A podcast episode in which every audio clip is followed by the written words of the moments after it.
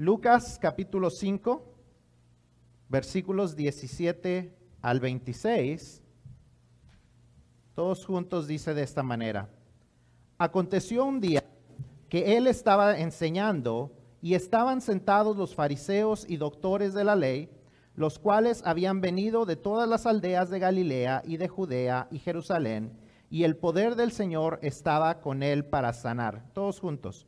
Y sucedió que unos hombres que traían en un lecho a un hombre que estaba paralítico, procuraban llevarle adentro y ponerle delante de él. Pero no hallando cómo hacerlo a causa de la multitud, subieron encima de la casa y por el tejado le bajaron con el lecho, poniéndole en medio delante de Jesús. Al ver él la fe de ellos, le dijo, hombre, tus pecados te son perdonados. Entonces los escribas y los fariseos comenzaron a cavilar diciendo, ¿quién es este que habla blasfemias? ¿Quién puede perdonar pecados sino solo Dios? Jesús entonces, conociendo los pensamientos de ellos, respondiendo les dijo, ¿qué caviláis en vuestros corazones? ¿Qué es más fácil decir, tus pecados te son perdonados o decir, levántate y anda? Pues para que sepáis que el Hijo del Hombre tiene potestad en la tierra para perdonar pecados, dijo al paralítico, a ti te digo, levántate, toma tu lecho y vete a tu casa. Al instante, levantándose en presencia de ellos y tomando el lecho en que estaba acostado, se fue a su casa glorificando a Dios. Y todos, sobrecogidos de asombro, glorificaban a Dios y llenos de temor decían, hoy hemos visto maravillas. Amén. Vamos a orar. Señor, te damos gracias. Te damos gracias por tus palabras. Te damos gracias porque encontramos en tu palabra mensaje para nuestras vidas y mensaje para las personas a nuestro alrededor. Señor, sabemos que aquellos que te conocemos como hijos tuyos, hemos sido llamados no solamente a ser tus hijos, sino a ser imitadores de Cristo a ser pescadores de hombres. Así que ayúdanos, Señor, a entender tu palabra y saber cómo aplicarla a nuestras vidas. Father, we are grateful that you have saved us, that we get to know you, that you've given us your word so that we can learn not only how to be your children, but how to be imitators of God, imitators of Christ, how to be how to be more like him, how to be fishers of men like he was. So help us learn and understand this story and how it applies to our lives. In the name of Jesus we pray. Amen. Amén. ¿Pueden tomar sus asientos? Estamos viviendo en unos tiempos un tanto caóticos. Yo creo que todos, si hay una, una palabra que podría describir tal vez lo que vivimos uh, y, y vemos a nuestro alrededor es el caos. Caos. Caos en las noticias, caos en las calles, caos en, en el Medio Oriente caos por todos lados. Parece que se está terminando la pandemia y uno pensaría que las cosas regresarían a la normalidad, pero aún ahí nos encontramos en un caos. Que si usamos o no las máscaras, que si entramos a la tienda con máscara o no tenemos máscara, que si los niños regresan a la escuela o están todavía por internet. ¿Qué es lo que sucederá? ¿Nos pondremos la vacuna o no nos la pondremos? ¿Qué vamos a hacer? Hay un caos. Cada quien está tomando distintas decisiones y hay un caos.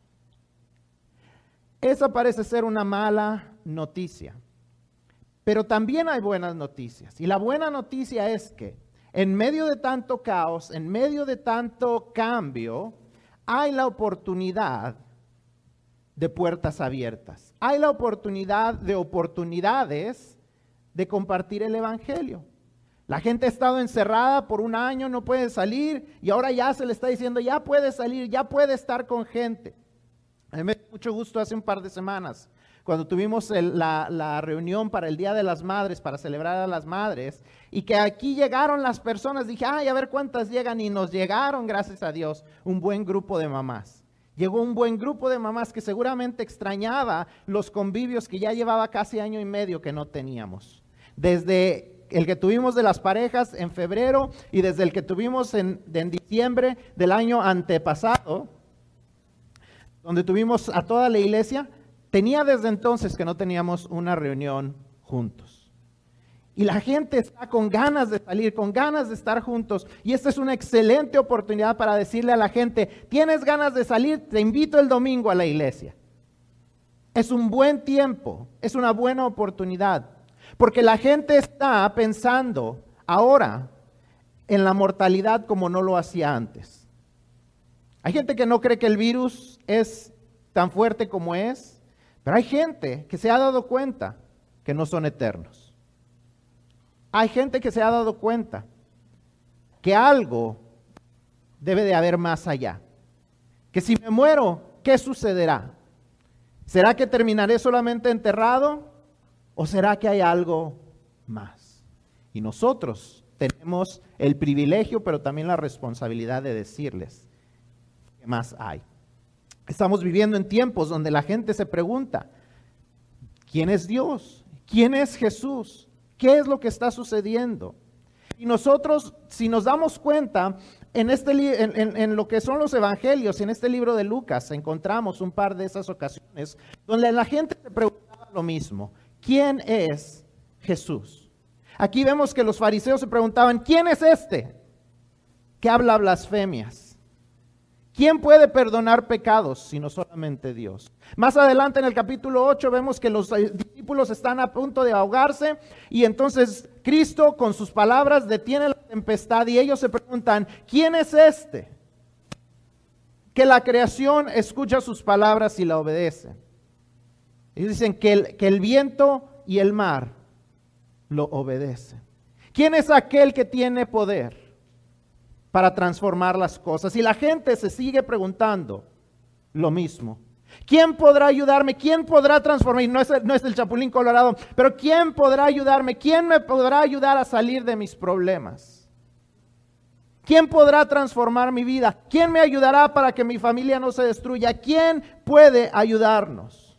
Y nosotros tenemos la respuesta.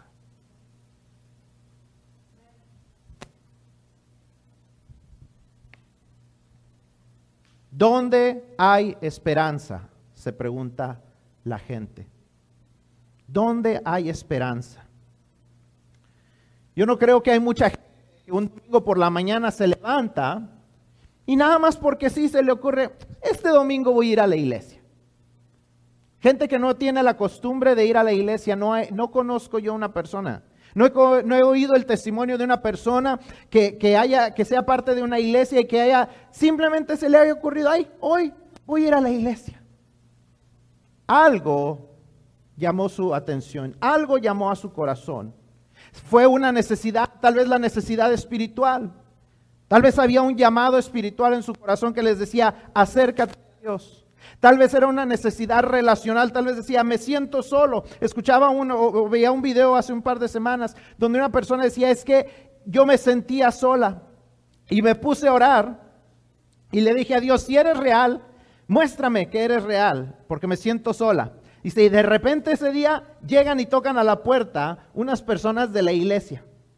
Dice, y, me hicieron una invitación y me dijeron que si quería que oraran por mí. Y les dije, no, ahorita está bien.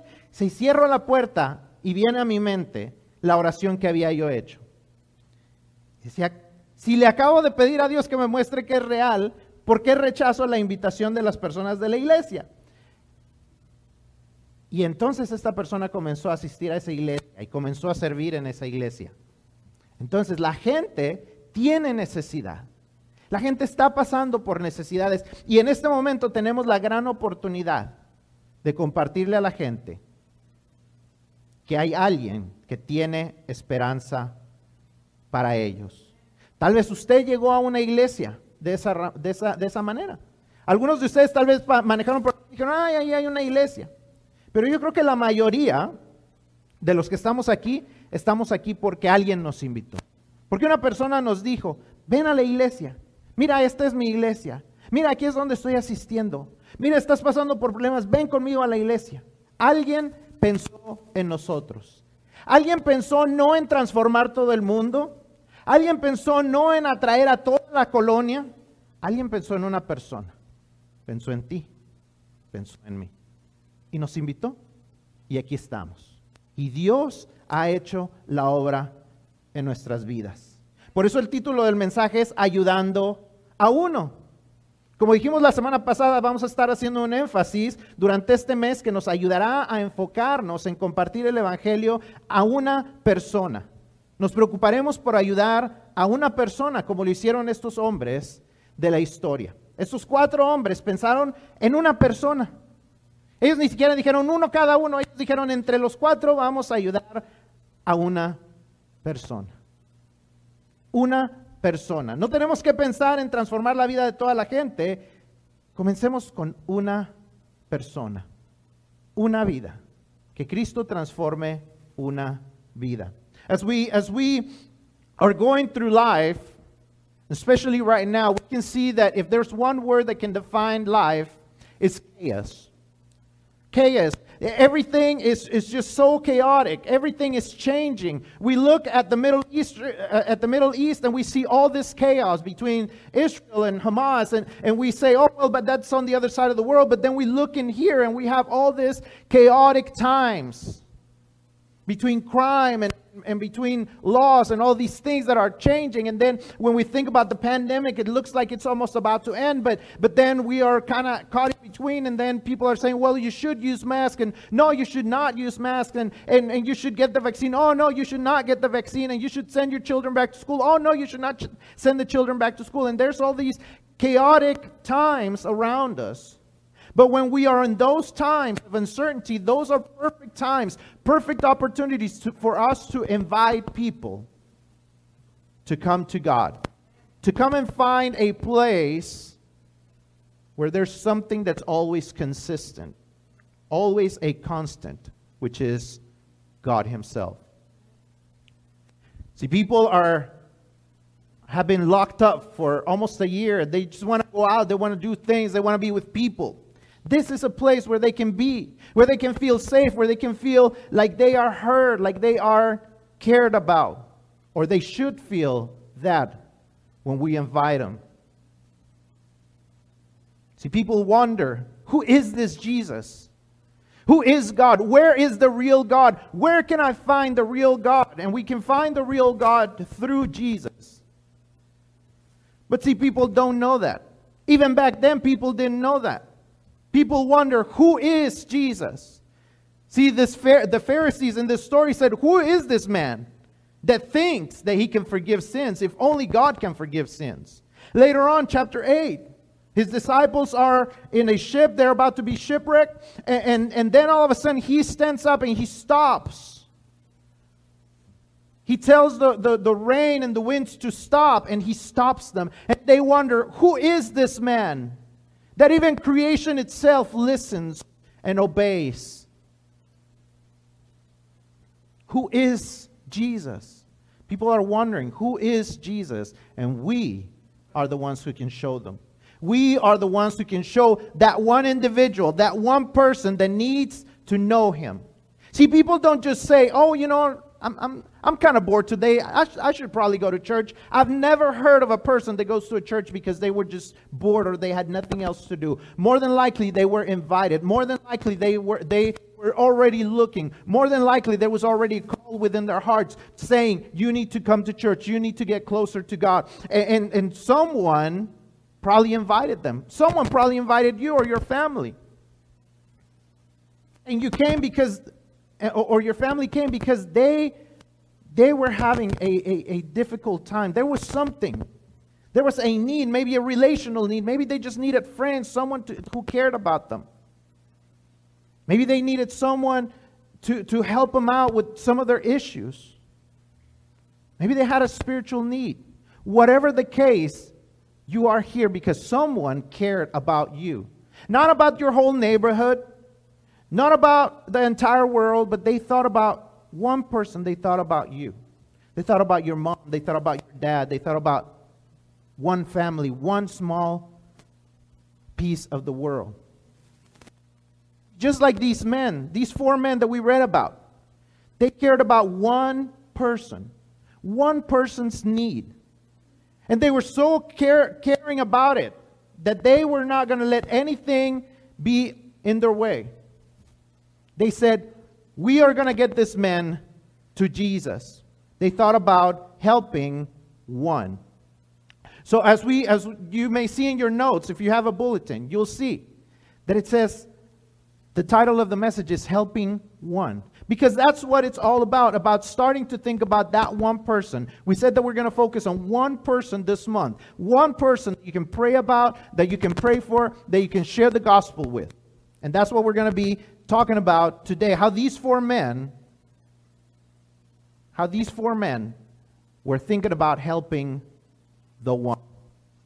Vemos que esos cuatro hombres, eran cuatro, aquí en la historia que leímos no nos dice cuántos eran, pero si vamos a Marcos a leer otra, otra de las, de las, eh, de, de, esta misma historia, otra descripción de esta misma historia, nos dice que eran cuatro hombres. Ellos se preocuparon por ayudar a este individuo a tener un encuentro con Jesús. Ellos fueron más allá de solamente ser espectadores de lo que Jesús podía hacer y se convirtieron en participantes al traer a Jesús a traerle al paralítico a Jesús. La misión a la que Dios nos ha llamado como sus discípulos requiere de nosotros lo mismo, que nos involucremos de manera personal. El éxito de esta misión depende de que nosotros vayamos de solamente espectadores a participantes. See, God has called you for a mission. If you are a disciple of Christ, if you, are call, uh, uh, if you call yourself a Christian, you're a follower of Christ, God has called you to a mission. And that mission is, is going to require for you to take, get involved personally. The success of the mission depends on us moving from spectators to participants like these men did. See, didn't, they didn't stay just outside of the house where Jesus was preaching. They were going to help this man, whatever it took. They were going to bring this man to have a personal encounter with Jesus. Desgraciadamente, la realidad es que la mayoría de las personas de las iglesias son espectadores nada más. Los espectadores en algún deporte, usted tal vez es un espectador en los, en los deportes, y vamos y aplaudimos y echamos porras y, y, nos ponemos la playera que es similar a la que ellos usan, pero nunca entramos al, al, al campo de juego. ¿Por qué? Porque somos espectadores. Y, sentimos que el triunfo es nuestro, pero el triunfo en realidad solamente es del equipo. Dios nos ha llamado no a ser espectadores de la pesca, nos ha llamado a ser los pescadores de hombres. See, God didn't call us to be spectators of fishing, He called us to be fishermen. Spectators just dress the part. They, they are cheerleaders. They go out there and cheer their team. They might even wear a jersey that looks just like the jerseys that are on the field.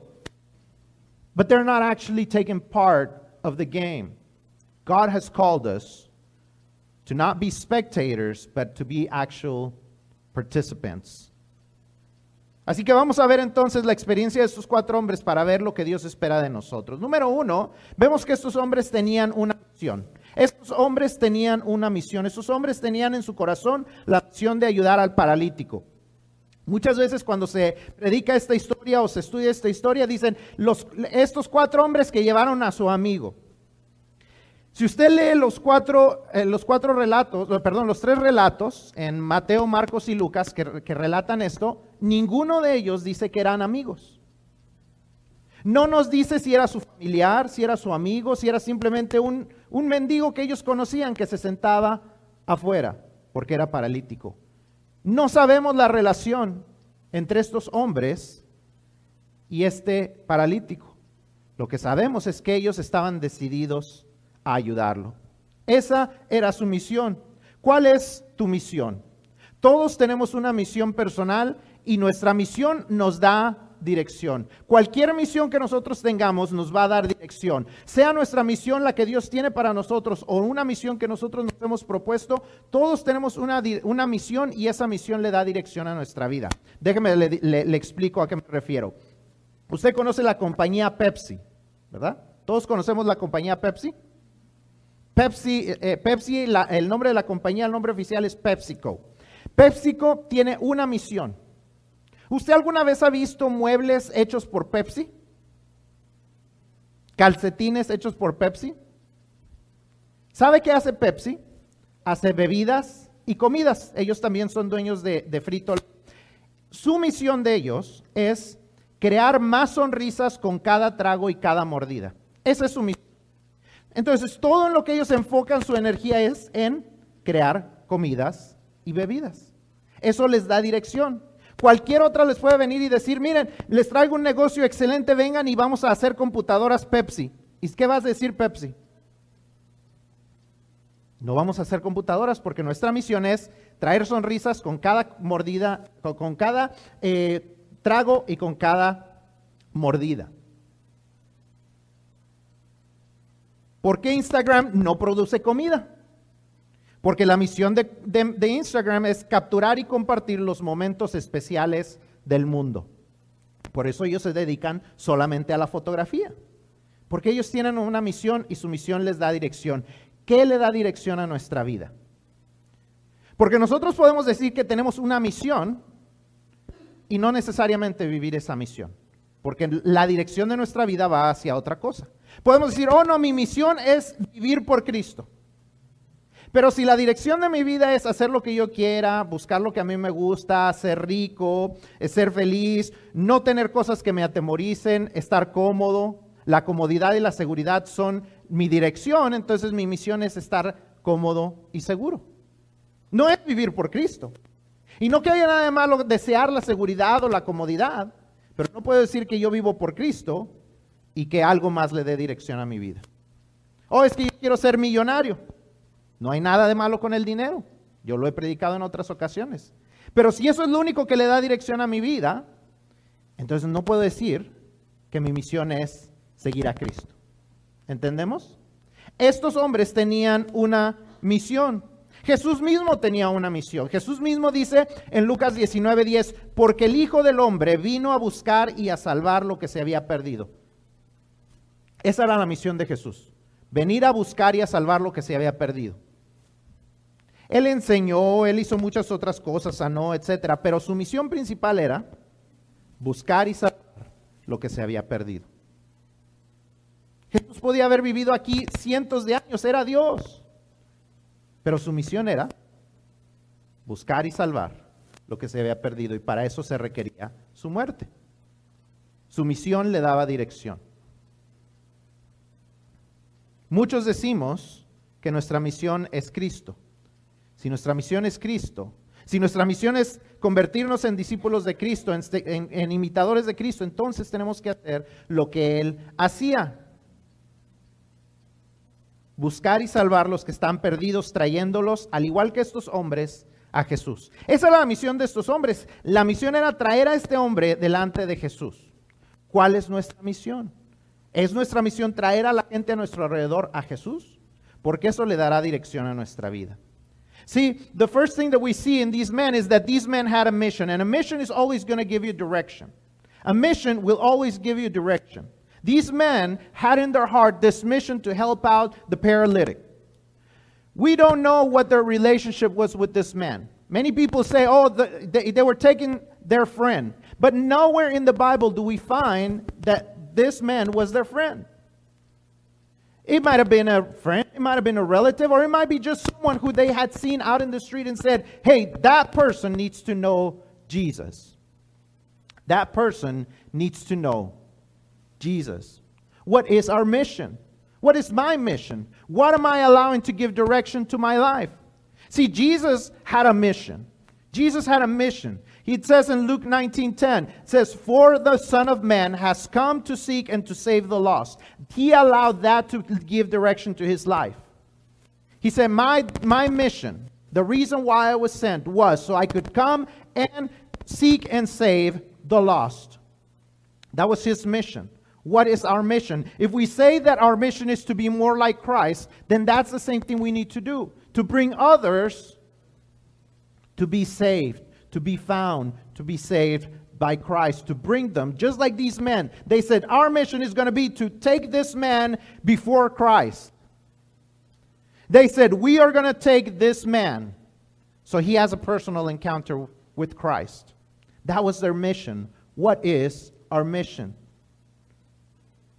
See, our mission gives us direction, our mission guides us. Is our mission to bring people to Christ. If it's not, then that's what we got to make it. Tenemos que hacer de nuestra misión el traer a personas ante Cristo, como estos hombres la tenían. Número dos, estos hombres tenían una gran expectativa. Ellos arriesgaron todo porque creían que Cristo podía sanar al hombre. Ellos creían que este hombre podía ser sanado por Cristo. Ellos arriesgaron estar en el techo. Ellos se arriesgaron a que alguien les dijera, ¿qué estás haciendo? ¿Por qué estás cortando el techo? Ellos se arriesgaron a ser ridiculizados. Ellos se arriesgaron a que la gente se burlara. Porque ellos tenían la expectativa de que Jesús podía hacer alguien, algo que nadie más había podido hacer hasta este momento por este hombre. Ellos tenían la expectativa de que aunque nadie había podido sanar a este hombre, Jesús podía hacerlo. Era un gran milagro. Es más, si eso ocurriera ahorita, seguiría siendo un milagro. Hemos podido hacer muchas cosas, la tecnología ha hecho muchas cosas. Pero todavía no podemos restaurar las piernas de alguien que está paralítico. Todavía no han encontrado la manera de hacerlo. Pero Cristo podía hacerlo. Ellos creían que Cristo podía transformar la vida de este hombre. Como les digo, yo no sé qué, cuál era el, oficio. Lo, lo, más seguro es que este hombre no tenía ningún oficio. Tal vez él, él había sido un mendigo. No lo sé, la Biblia no lo dice. Pero eso era lo que, lo que vemos en otros hombres eh, que la Biblia nos describe, que eran paralíticos, que no podían caminar, que no se podían valer por sí mismos. Pero estos hombres decían, es, la vida de este hombre puede ser transformada. Tal vez de un mendigo a una persona que se pudiera, que, que pudiera mantenerse por sí mismo. Ellos veían que la vida de este hombre podía ser transformada si tan solo lo traían ante Cristo. Tenían una gran expectativa. Y ellos ni siquiera habían visto el gran poder de Jesús. Ellos habían visto un poco del poder de Jesús. Pero ellos no habían sabido de que Jesús tenía el poder para perdonar pecados, para poder morir y resucitar, para poder ascender al cielo, para poder dar salvación y vida eterna. Ellos ni siquiera eso quedaba en sus mentes. Y aún ellos tenían una gran expectativa de este Jesús. ¿Cuánto más nosotros que ya estamos de este lado y sabemos lo que Cristo puede hacer, debemos tener gran expectativa de cómo Cristo puede transformar la vida de las personas? Jesús sigue siendo poderoso, debemos de vivir a la expectativa de lo que Él puede hacer. ¿Cuántos de nosotros creemos eso? ¿Creemos que Cristo es poderoso? ¿Creemos que Cristo puede transformar vidas? Entonces tenemos que vivir a la gran expectativa. Ay, si la persona no cree, pues ni modo, pero nosotros tenemos que tener la expectativa de que si tan solo los traemos ante Jesús, si tan solo les presentamos el Evangelio, tal vez su vida será completamente nueva.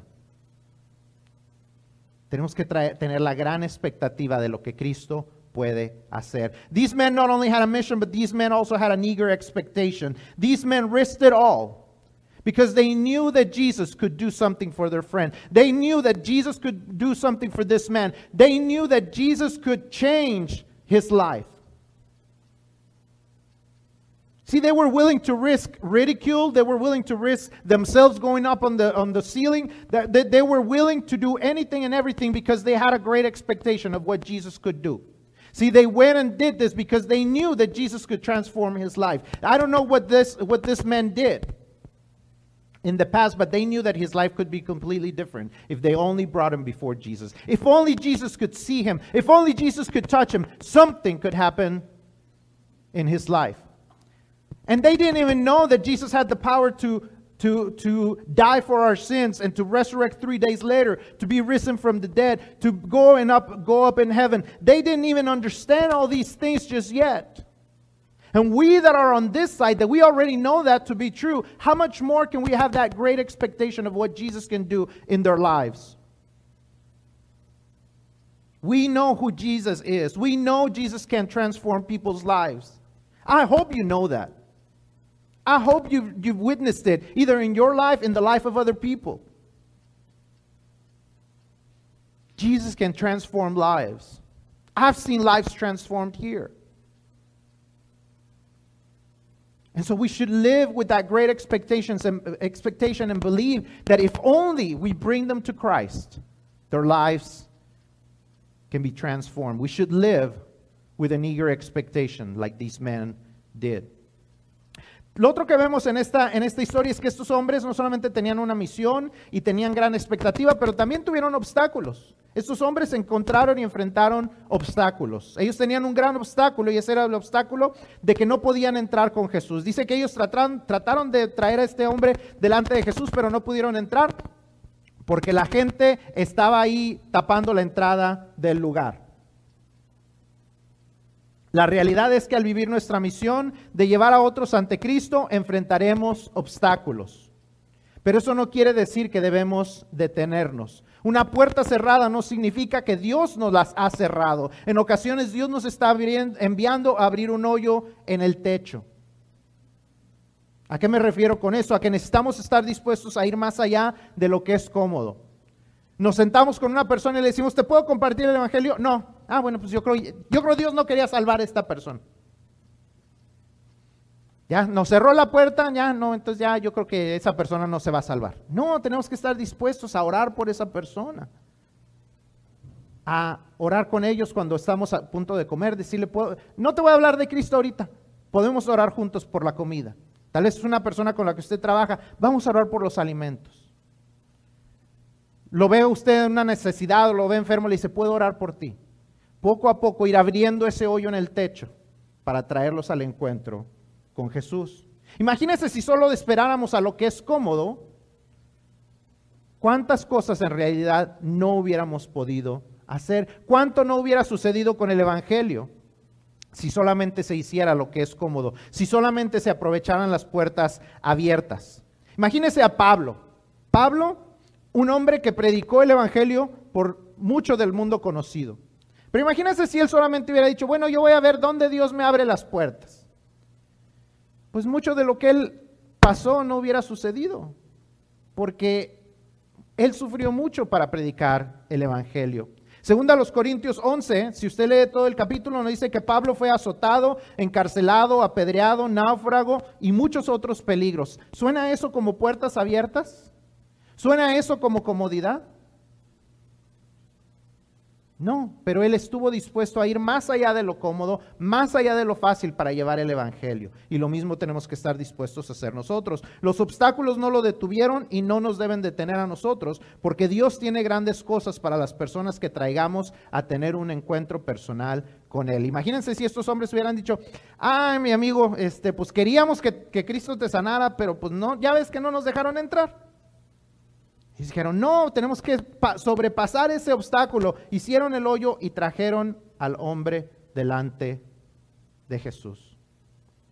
We have to be willing, just like these men, to overcome obstacles. See, these men encountered an obstacle. They couldn't get through the door. They wanted to bring this man to, to Jesus, but they couldn't get through the door.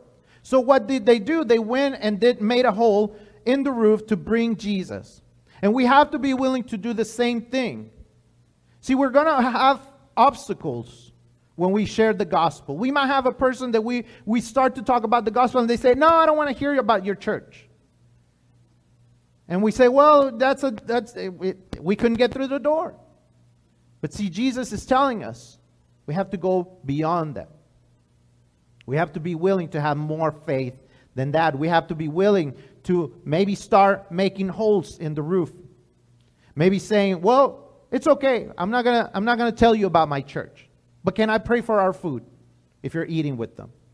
If you if you work and maybe you see that they might be feeling sick or they tell you that one of their family members is sick, you say, Can I pray for them? Can our church pray for them?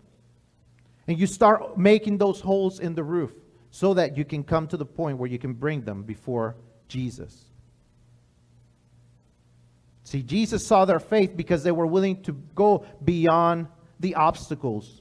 See, Paul had to face many obstacles in order to take the gospel throughout the world. If he had only stayed in the comfortable places, in the places that had open doors, most of the gospel that we know would not have been shared. Most of what is written in, in, his, in his epistles would not have been written because he was not always comfortable.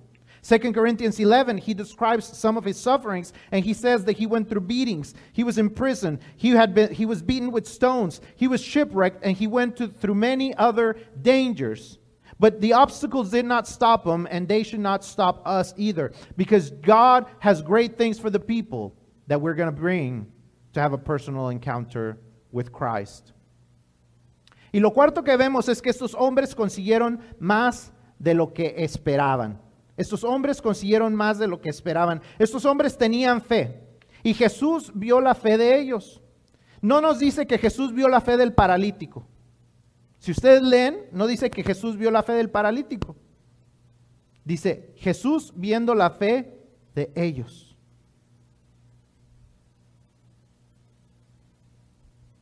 Ellos tenían esta expectativa de lo que Jesús podía hacer al transformar la vida de este hombre que los llevó a sobrepasar los obstáculos y Jesús respondió no solo con la sanidad del hombre, sino con algo aún mayor, el perdón de sus pecados. Estos hombres no pensaron en la necesidad interna del paralítico, pero Jesús se encargó tanto de lo interno como de lo externo. Nosotros tal vez en ocasiones decimos, ay, esta persona de veras que necesita, necesita de Jesús. Ah, esto, está pasando por estos vicios, está pasando por estos problemas, está pasando por estas enfermedades, está teniendo dificultades en su salud mental. Cualquiera cosa que nosotros veamos, vemos lo externo. Pero Jesús se preocupa no solamente por lo externo, sino también por lo interno. Y Él puede encargarse tanto de lo interno como de lo externo. De transformar lo que hay en su interior como de transformar las, las cosas que están sucediendo en lo exterior. Un día nosotros estábamos en la misma situación. Nunca debemos de olvidar eso. Teníamos necesidades externas e internas y Jesús se encargó de ambas. Yo les he compartido ya un poco del testimonio de mi familia, pero para los que no lo han escuchado se los voy a compartir rápidamente otra vez. Cuando nosotros llegamos aquí a Estados Unidos no hablábamos eh, eh, el idioma, no hablábamos inglés, entonces llegamos y una de las cosas que vimos ahí cerquita, casi enfrente de donde estábamos viviendo, era una iglesia que estaba ofreciendo clases de inglés. Y al llegar a las clases de inglés, nos hicieron una invitación a la iglesia. Porque ellos sabían que había una necesidad externa, pero también sabían que Cristo podía encargarse de nuestra necesidad interna. Teníamos la necesidad del idioma, pero más teníamos una necesidad del Salvador. Ahora nos toca a nosotros traer a alguien a Jesús. See, these men got more than they bargained for. They went through these things because they had a mission, they had great expectations. So they were willing to break through the obstacles and they got more than they bargained for. These men brought Jesus, I'm sorry, they brought the man before Jesus, and when he, when, when he sees them, it says that he sees their faith. He doesn't see the, the faith of the, of the paralytic man. That was not necessary at the moment. See, we don't have to bring people that already bring that are already believing in Jesus. We just have to have faith that he can transform people's lives. And then he will do the work. We have to have the faith, the great expectation that He's going to transform people's lives. See, all they could see was the external, but Jesus could see the internal need. They could see their, His external need for, for healing, but Jesus could see His internal need for forgiveness. And in the same way, God sees that in the people that we see. See, when we see people and we say, oh man, this person really needs Jesus. And this person needs Jesus. They're going through, through difficult times in their family. They're going through uh, addictions. They're going through spiritual issues. They're going through mental issues. Man, they really need Jesus. We see the exterior, but Jesus sees the interior. Jesus sees what's going on inside. And Jesus can take care of both the inside and the outside. See, when we first came to Christ, it was because a church knew that they could take care of the exterior and Jesus could take care of the interior stuff. See, when we got here, we didn't speak English. So when we came, we started looking, and right, almost right across the street from us, there was a, a, a church that was offering ESL classes. And when we got there, we were going to the classes, and they invited us to church. because they knew that we had an external need. But they also knew Jesus could take care of our internal need. They knew we needed externally the language, but they knew also that we needed internal forgiveness. See, we've all gone through that. You have gone through that. Someone who invited you to church is because they saw something in you. They could see something externally. But Jesus looked inside you and took care of both needs. And now it is our turn to bring others to Christ. We should not settle. We should not settle for just what we see in our lives, just for the blessings that God has for us. We should not settle for the mundane, for the things that we see every day, how God takes care of us every day. We should go beyond that. See, they didn't settle for just the outside. Jesus took care of the outside and the inside. When Jesus wants to work, we should not settle. Cuando Cristo quiere trabajar en la vida de las personas, no debemos conformarnos con lo que Él hace en nuestras vidas todos los días. Debemos ir más allá y ver lo que Él hará por las vidas de otras personas. Como dije al principio, el título del mensaje es Ayudando a uno. Una persona, ¿quién es esa persona? ¿Ya la tienes? ¿Ya pensaste quién es esa persona? Tal vez un padre, un hijo, un amigo, un compañero del trabajo, un vecino. ¿Quién es la persona por la que necesitas arriesgarte, subirte al techo, hacer el hoyo y ponerlos delante de Jesús? Recordemos que como discípulos de Cristo, Cristo nos ha llamado a ser pescadores de hombres.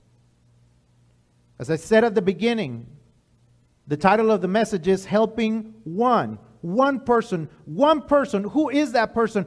Do you have that person? Have you been praying for that person? Have you been thinking about that person? Who is that person that you need to bring to Christ? Who is that person that you need to care about, that you need to share the gospel with? Is it a parent? Is it a child? Is it a friend? Is it a coworker? Who is that person that God is putting before you that you should be risking it all for, that you should be making a hole in the, in the roof for, that you should be bringing before Jesus?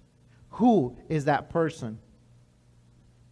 Una persona puede preparar redes, buscar anzuelos, carnadas atractivas, tener las mejores cañas de pescar, ir, de, ir, a clases de pesca y hacer todo lo posible para tener lo necesario para ser un buen pescador. Aún se puede hacer del mejor bote pesquero. ¿Eso lo hace un pescador? Claro que no. Una persona se convierte en pescador cuando ha pescado algo puedo tener el, hermano, el hermano, este, el, hermano Ríos me contaba que él iba a, a, pescar cuando estaba chiquito, como le enseñó su papá, ¿verdad? Nomás con un hilito. Eso es lo que se necesitaba para ser pescador. No se necesitaban botes, no se necesitaba una gran caña, no se necesitaba redes. Hasta con un hilito se podía llegar a ser pescador. Porque el pescador es, el que, es aquel que pesca algo. Nosotros podemos venir, tener todas las clases, todas las predicaciones, venir a la escuela dominical, tener los entrenamientos de evangelismo. Todo eso es bueno, pero eso no nos hace pescadores de hombres. Lo que nos hace pescadores de hombres es ir, compartir el evangelio con las personas. Tenemos hasta las Biblias del pescador, se me olvidó sacar la mía, yo tengo mi Biblia del pescador. Podemos tener la Biblia del pescador y eso no me hace un pescador de hombre. Lo que me hace un pescador de hombres es ir y salir a pescar. Es tiempo de salir a pescar. See, a person can prepare nets, look for attractive hooks and baits, have the best fishing rods, go to fishing lessons, and even get the best fishing boat. Does that make him a fisherman? It does not. A fisherman is a person who actually fishes something, who actually catches something. See, Walmart has all those things. If you go into Walmart, they have all those things. That doesn't make Walmart a fisherman. See, Brother Rodrigo was telling me that when he was little, all he would need was a piece of string and put something at the end of that string, and he could be a fisherman. He'd go out to the river, he'd go out to the lake, and he could fish. That's all you need to be a fisherman. You don't need to have all the fancy stuff. Because what it takes to be a fisherman is to go and catch a fish.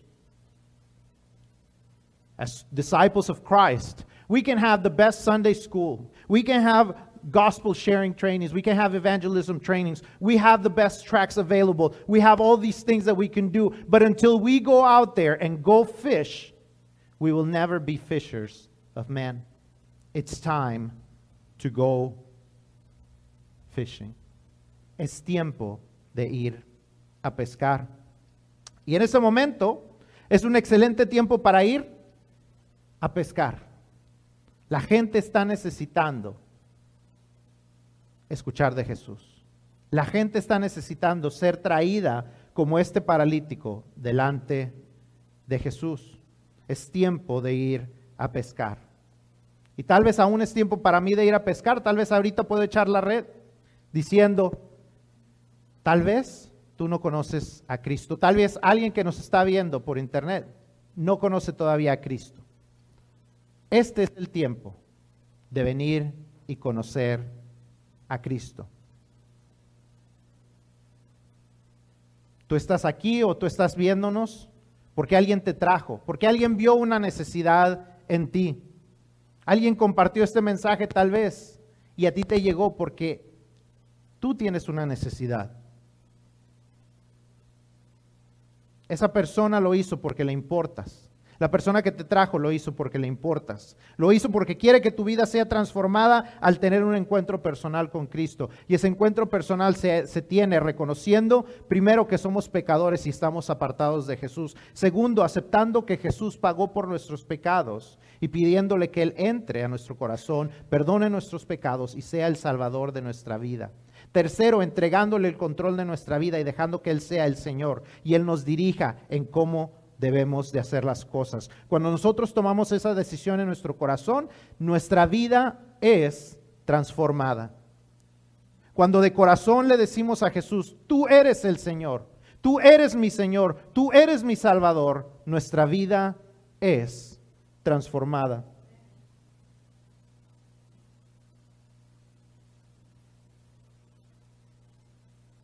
See, I, I, I want to cast the net. I don't know if you've already made this decision, but if you haven't, more than likely somebody is bringing you to church